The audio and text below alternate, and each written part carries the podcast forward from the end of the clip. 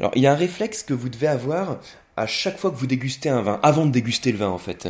Alors je vous en ai déjà parlé, hein, ce réflexe c'est de prendre le temps de regarder l'étiquette, alors ça paraît tout bête, mais quand vous prenez le temps de regarder l'étiquette, ce qu'il faut regarder c'est d'abord l'appellation, c'est-à-dire la zone géographique, par exemple Vouvray, euh, Sancerre, Chinon, hein, si on est dans la Loire, euh, Médoc, Pauillac, Gevrey-Chambertin, etc., si on est dans le Bordelais ou dans la Bourgogne.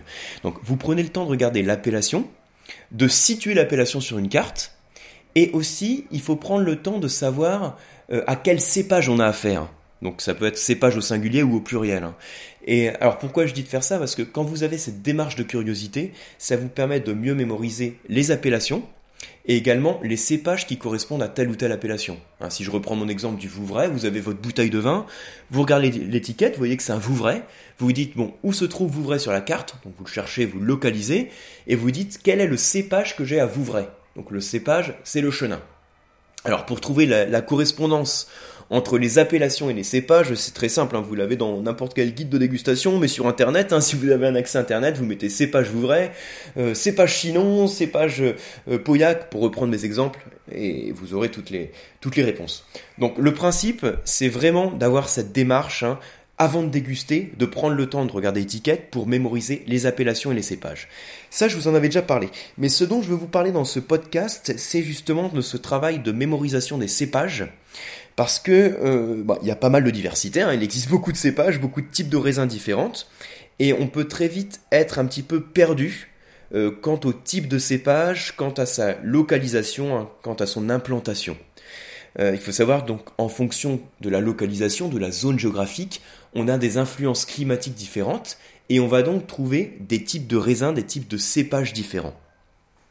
Ce que je veux vous donner donc dans ce podcast, ça va être une manière de, euh, classer les cépages en raisonnant par zone géographique. Hein, pour que vous puissiez presque euh, deviner le cépage que vous allez avoir dans tel ou tel vin en fonction de sa localisation.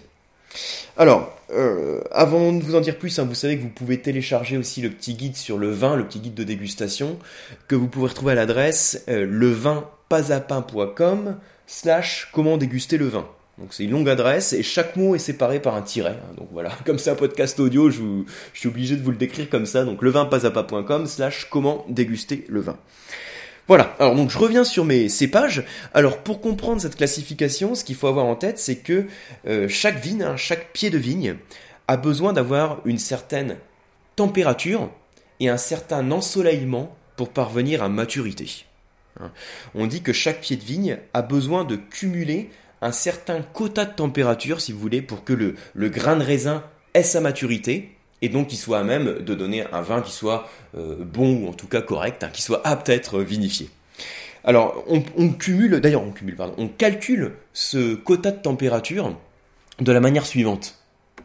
En fait, on va relever euh, toutes les températures qui sont supérieures à 10 degrés et on va les additionner. Alors toute cette température euh, supérieure à 10 degrés sur le cycle, sur ce qu'on appelle le cycle végétatif de la vigne, donc à peu près d'avril à octobre, hein, quand la vigne elle est réveillée, qu'elle entre dans, dans les étapes de son développement. Et donc on va cumuler, on va additionner ces températures et on va obtenir un quota de température qui va être autour de 2000 degrés, on va dire. Alors on considère que pour que la vigne ait sa maturité, il faut que ce soit à peu près compris entre 1500 degrés et 3000 degrés, en fonction du type de vigne. Et ce qu'il faut savoir, c'est donc que chaque variété de raisin, donc chaque cépage, a besoin d'un quota de température différent. Voilà, un quota différent de température. Euh, donc, en fonction du type de raisin, vous allez avoir des raisins qui vont avoir besoin de beaucoup de température et d'autres de peu de température. Et c'est donc la distinction qu'on va faire entre les cépages dits euh, précoces et les cépages dits tardifs. Hein. Les cépages précoces, c'est ceux qui ont besoin d'un quota de température qui est pas très important, hein, pour donner une idée. Et les cépages tardifs, c'est ceux qui ont besoin de beaucoup de température. Donc logiquement, si on regarde la carte de la France, on va se dire que les vignes qui sont dans le nord de la France, qui sont plutôt sur un, climat plus frais et moins ensoleillé, sont des variétés plutôt euh, précoces, alors que les vignes qui sont dans le sud de la France et particulièrement dans le bassin méditerranéen sont des variétés plutôt tardives. Donc là, je prends la carte de la France comme exemple. Euh, si vous n'êtes pas en France, hein, ou si vous buvez des vins autres que français, donc j'espère que vous buvez des vins autres que français, même si vous êtes en France, hein, ça permet de, vraiment voir euh, comment s'expriment les cépages de manière différente à travers le monde. Voilà, donc si vous prenez des régions viticoles différentes partout dans le monde, quand vous avez des climats plutôt frais, vous êtes plutôt sur les variétés précoces, et quand vous avez des climats plus chauds et plus cléments, vous êtes plutôt sur les variétés dites tardives. Alors, il y a une classification qui est un petit peu plus détaillée, qui a été faite par un ampélographe. Alors, je ne sais pas si vous connaissez le terme hein. ça veut dire euh, euh, qui étudie la, science de, la vigne, en gros. Euh, c'est un ampélographe qui s'appelle Pulia, P-U-2-L-I-A-T. Et donc, c'est une classification qui s'appelle la classification Pulia, hein, qui va des cépages précoces aux cépages tardifs. Et on va faire différentes catégories dans les cépages euh, en fait, on dit pas première catégorie, deuxième catégorie, troisième catégorie. On dit première époque, deuxième époque, troisième époque. Parce qu'on se donne en fait un repère dans, le temps, si vous voulez. le cépage précoce, on prend un cépage de, de référence. On dit qu'un cépage, le cépage de référence qu'on prend, c'est le chasselas. Et on dit euh, un cépage précoce va avoir sa maturité dix jours avant le chasselas. Alors qu'un cépage de première époque, bah, c'est comme le chasselas, il va avoir sa maturité en même temps. Euh, cépage de deuxième époque, il va avoir sa maturité 12 jours après le chasselas. Cépage de troisième époque, 24 jours après le chasselas, et tardif, 36 jours. Donc l'idée, hein, pas besoin de retenir c'est euh, le, nombre de jours, hein. l'idée c'est vraiment d'avoir cette classification en tête. Et je vais vous donner donc euh, quels sont les cépages qu'on met dans chacune des époques, sachant que je répète, hein, la première époque c'est les cépages les plus précoces et qui ont besoin le plus de fraîcheur pour arriver à maturité. Alors, dans les cépages de première époque, vous avez dans les blancs, par exemple, euh, le sauvignon et le chardonnay. Et dans les rouges, le pinot noir. Et on met aussi le gamay, hein, qui est tout juste dans cette euh, classification, tout juste dans cette époque. Donc blanc, euh, sauvignon, chardonnay, et rouge, pinot noir, gamay. Dans la deuxième époque, donc on est encore sur des zones fraîches, hein, dans les blancs, on va voir le riesling, le chenin, et dans le rouge, on va voir le Cabernet Franc, mais on arrive aussi sur le Cabernet Sauvignon et le Merlot.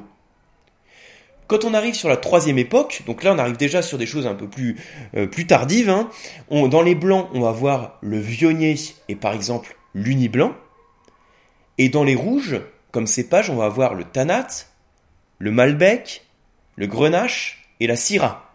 Donc Tanat, Malbec, Grenache, Syrah. Et ensuite, quand on arrive sur les cépages tardifs, on a juste donc des rouges sur cette catégorie qui sont le Carignan et le Mourvèdre. Sachant que là j'ai pris quelques cépages clés pour, euh, pour pas trop embrouiller. Alors si je vous répète en fait le nom des cépages, je peux aussi dire sa localisation euh, principale. Je reprends les cépages les plus précoces, dont on a parlé tout à l'heure, cépages de première époque. Au niveau des blancs, cépage Sauvignon. Alors le cépage Sauvignon, c'est un cépage qu'on retrouve principalement dans le centre-Loire, par exemple dans les, dans les vignobles de Sancerre ou Puy-Fumé. Le cépage chardonnay, c'est le cépage type hein, euh, de la Bourgogne, on le retrouve aussi hein, euh, même en Alsace, hein, dans les crimes en Alsace par exemple. Euh, c'est un cépage là qui pour le coup va s'adapter à différents types de climats. C'est-à-dire que quand vous avez un climat un peu plus clément et plus chaud, le chardonnay va très bien s'adapter, mais pour le coup il va faire des vins qui vont être moins vifs, moins frais, moins acides, et avec beaucoup plus de gras et d'onctuosité. Au niveau des rouges, sur les cépages de première époque, je vous ai cité le pinot noir et le gamay. Donc le pinot noir, c'est le, le grand cépage hein, vraiment du, du nord-est de la France. Si vous prenez la carte de France et vous tracez un grand cercle dans le nord-est, donc un cercle qui, qui englobe euh, l'Alsace, euh, Centre-Loire, Bourgogne et Jura, vous avez dans toute cette zone le cépage de prédilection qui est le pinot noir. Donc c'est vraiment un cépage de, de zone septentrionale et de climat frais. Dans une moindre mesure, on a également, donc je vous disais, le gamay qui est euh, dans cette classification et dans cette même époque. Le gamay qu'on va retrouver dans le Beaujolais, mais qu'on retrouve également dans la Loire. Hein. On retrouve aussi un petit peu de gamay dans la Loire. Dans la deuxième époque, dans les vins blancs, je vous ai cité le chenin, qui est le grand cépage euh, des vins blancs de la Loire. Donc on retrouve par exemple sur euh, l'appellation Vouvray, Montlouis, hein, même dans les vins d'Anjou blanc, pour vous donner une idée. Et également le Riesling qu'on va retrouver en Alsace. Et dans les rouges, dans les cépages donc de deuxième époque, vous avez le Cabernet Franc. Alors vous savez, le Cabernet Franc, c'est euh, bien sûr un des cépages qu'on va retrouver dans le Bordelais, mais ça fait partie aussi des grands cépages rouges que l'on retrouve dans la Loire. pensez au vignoble de Chinon, Bourgueil, Saint-Nicolas de Bourgueil par exemple, le Cabernet Franc. Et toujours dans ces cépages de deuxième époque, on a Cabernet Sauvignon et Merlot, qui sont de cépages du Bordelais. Et ensuite, dès qu'on arrive sur troisième époque et cépages tardifs, là on arrive sur des choses beaucoup plus méridionales, voire méditerranéennes, puisque dans les blancs, je vous ai cité le vionnier. Vionnier qui fait partie des cépages euh, qu'on va retrouver par exemple dans la vallée du Rhône. Hein. Euh, si je vous cite euh, Condrieux, c'est l'appellation que vous associez peut-être tout de suite à Vionnier, mais on va le retrouver également de manière plus générale sur l'ensemble de la vallée du Rhône. Et dans les rouges, on a le Tanat, qu'on retrouve par exemple sur l'appellation Madiran, le Malbec à Cahors, le Grenache euh, bah, dans, tout le bassin méditerranéen, et la Syrah également, dans tout le bassin méditerranéen. Et ensuite, quand on arrive sur les cépages tardifs, là on n'a plus que les rouges, hein, Carignan, Mourvèdre, qui sont typiquement des cépages méditerranéens. Voilà.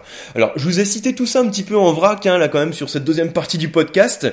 Euh, mon objectif, c'est que tous ces noms de cépages, déjà, vous disent quelque chose, que vous puissiez les, les associer plus ou moins à une appellation, à une localisation, et que vous ayez en tête, eh ben, que en fonction de la localisation, on a effectivement donc des cépages qui sont plus ou moins adaptés, parce que on a des cépages qui sont euh, qui ont besoin de plus ou moins de quotas de température. Voilà. Donc tout ça, c'est la notion de classification euh, Pulia, hein, le nom de l'ampélographe. Moi, ce que je vous invite à faire, en fait, c'est à chaque fois que vous dégustez un vin, comme je vous disais en introduction du podcast, hein, c'est euh, voir à quel cépage il appartient et le localiser. Vous localisez le vin et vous voyez son cépage.